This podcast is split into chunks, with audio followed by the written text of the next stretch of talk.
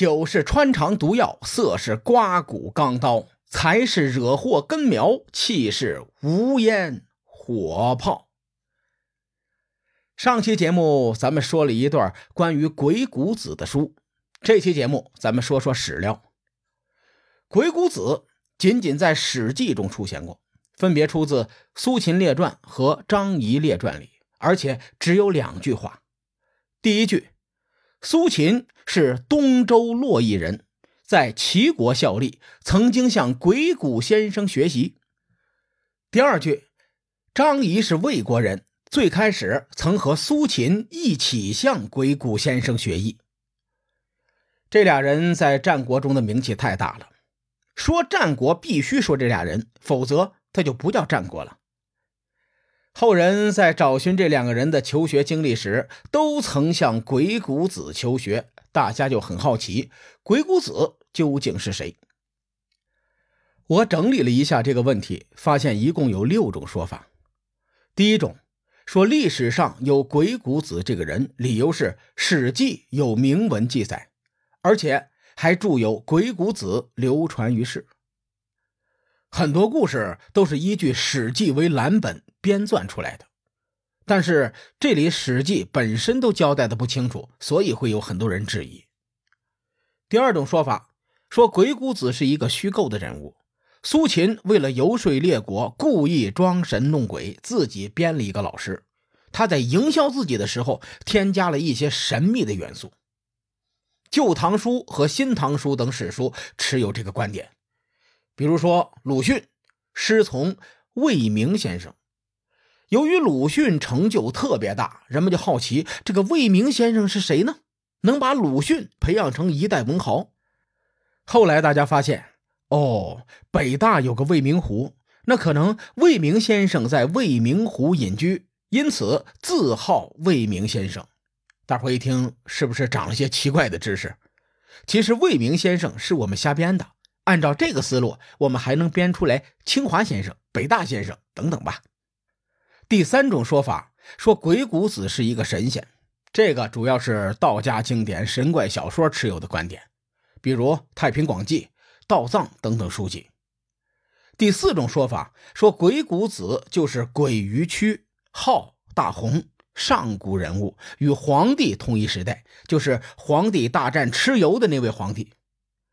这个说法从清代开始流行，说当时“荣”与“鱼”读音相似，“屈”与“子”读音相似，鬼谷子其实是错误的写法，应该叫做鬼荣子。这个说法没什么人采纳，毕竟黄帝时代距离战国差了几千年。这个说法的逻辑大概等同于曹操现在还活着，我们发现曹操墓里面埋着是曹操的小时候，一听就很荒诞。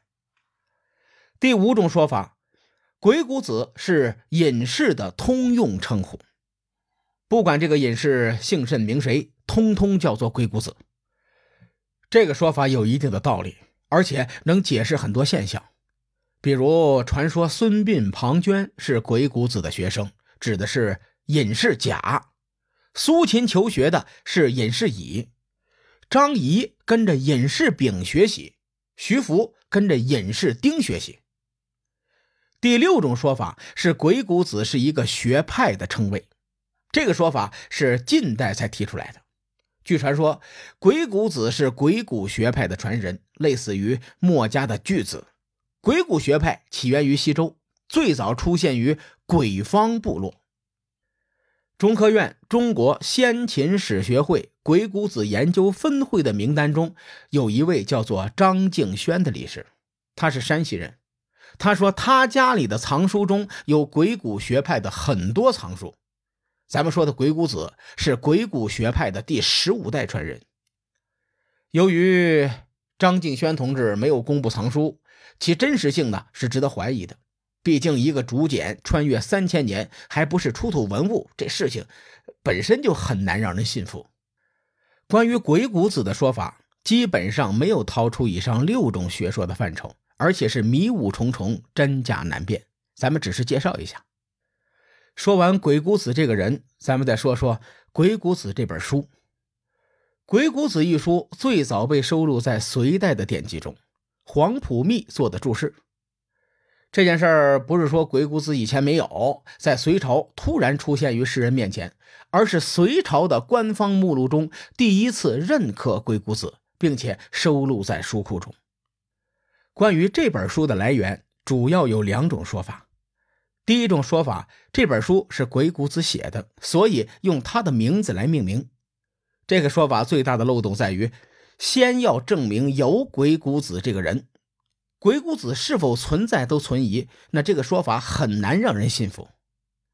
第二种说法是这个书是伪书，假冒伪劣的伪，说这本书是后人顶着鬼谷子的大名写的。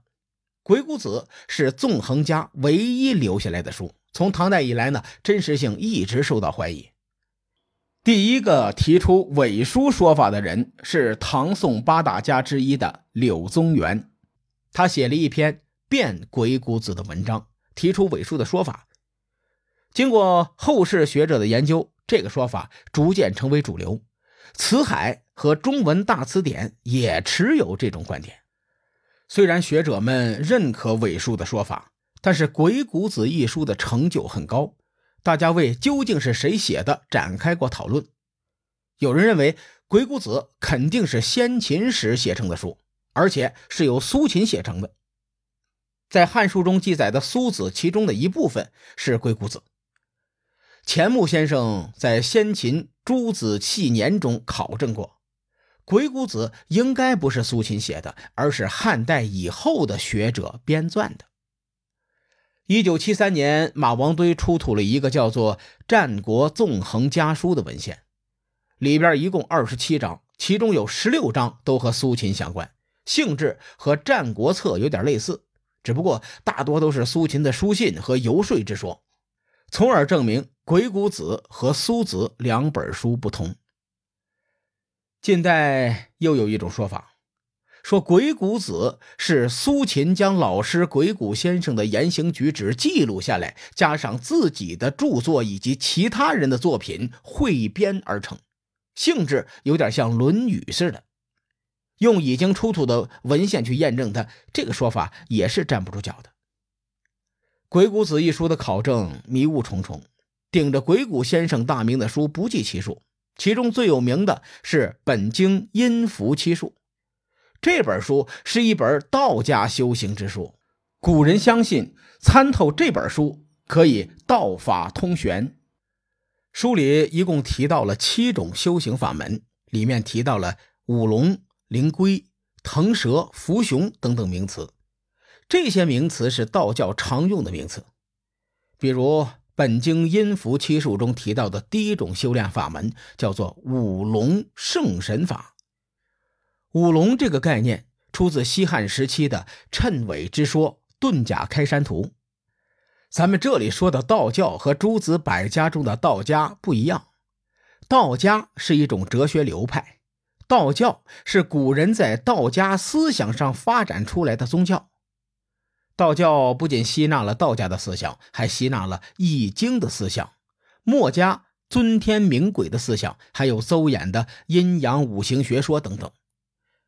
由于鬼谷子如此神秘，后世的道教中人也将它纳入道教体系中，造就了这本伪书。说到这里，咱们还要解释一个概念，就是刚才我说过的谶纬之言。谶是一语成谶的谶，纬是惊天纬地的纬。谶纬属于玄学范畴的，带有很强的神话色彩。谶的原意。是指将来要应验的预言或者预兆，比如《左传》中有很多因占卜而出现的预言，这些预言成真叫做谶。在西汉时期，由于汉武帝罢黜百家，独尊儒术，读书人想要混入体制内，就必须学习儒家著作。体制外的那些闲云野鹤，发展出谶纬之说。你比如说《河图洛书》。周易八卦，再比如说遁甲开山图，都是谶纬之说的基础。咱们文案读书的时候，看见四书五经就想睡觉，一看到什么古代的谶纬之说，那精神头，我跟你说啊，整宿不睡觉都可以。因为谶纬之说的好玩啊，玄幻小说都不敢这么写。如果这些事情真的是历史中真实发生的，您仔细琢磨，会不会让人觉得后背发凉呢？鬼谷子的各种说法以及考证，我都说的差不多了。鬼谷子说的内容博大精深，我就不班门弄斧了。有兴趣的小伙伴呢，可以自己去搜搜相关资料，或者在交流群里讨论讨论。我给大家说点好玩的。春秋和我聊谶语的时候，说的是神采飞扬。我感觉要不是时间有限，他能说一天。什么东海十八子，还有西北天光照，这些在《隋唐演义》里面很多。咱们说个推背图里的东西。推背图在唐以后被列为禁书，主要是预测的东西有点准。当然了，推背图有准的地方，但肯定被后人篡改过。咱们说说关于杨玉环的那一幅图。今天看到的推背图中有一句谶语是这么说的：“渔阳鼙鼓过潼关，此日君王幸见山。木易若逢山下鬼，空于此处葬金环。”同时，在这句谶语前还有一句话：“青山一路待安，坡下一女卧地。”渔阳鼙鼓指的是安史之乱，过潼关指的是李隆基带着杨玉环通过潼关逃离长安城。剑山应该指的是蜀地的剑门关。木易若逢山下鬼是文字游戏，木易合起来是繁体的阳字，就好像咱们今天说月半，哎，带之胖。山下鬼也是文字游戏，是马尾坡的尾字。丧金环则指的是杨玉环丧命的意思。这两句意思是杨玉环路过马尾坡会丧命。说到这个图，青山是安禄山的山，小路是安禄山的路，马鞍是安禄山的鞍，女子卧地不起就是死了呗。大伙一看这个推背图，就会觉得预言太准了。其实我们找了两个版本的推背图。大家可以看一下，其中字数比较多的、字迹公正的那幅图是明代永乐年间的手抄本。我们可以看到，明代永乐年间的谶语里面的第一句与我们今天看到的不同，上面写的是“栾陵击鼓过潼关”，另一个手抄版的推背图则是“栾陵击鼓进中关”。那问题来了。渔阳鼙鼓四个字是怎么来的？这四个字本源于白居易的《长恨歌》，渔阳鼙鼓动地来。很明显，推背图的这个谶语也被人篡改过。另外一个问题，推背图的后两句也有后人篡改的嫌疑。开元年间，唐朝有位高人叫做李霞洲，这人比较难以考证，他写了一首诗，叫做《题壁》。收录在《全唐诗》卷八百六十种。这首诗是这么写的：“燕市人皆去，函关马不归。若逢山下鬼，环上系罗衣。”这四句也是谶语，暗示安禄山在燕赵之地起兵，哥舒翰在潼关兵败，杨玉环在马尾坡被人用罗巾勒死。可以看到。这几句诗和永乐手抄本的推背图很像，应该是有后人杜撰加上去的。但李霞洲这个谶语已经很准了，预测了接近二十年后的马尾坡以及杨玉环之死。所以玄学这个东西啊，挺神奇的，研究起来挺有意思的。不过咱们话说回来，我们今天听的很多故事和历史真相差距很大，搞得真假难辨，这也是历史的魅力吧。大伙要是喜欢，可以多留言。如果留言量多的话，我们会多花一些精力做几期关于谶语的节目。不感兴趣的话，那咱们就继续说战国。各位看官，时候也不早了，欲知后事如何，且听下回分解。书海沉沉浮浮，千秋功过留与后人说。我是西域说书人介子先生。下期节目咱们继续聊战国博弈。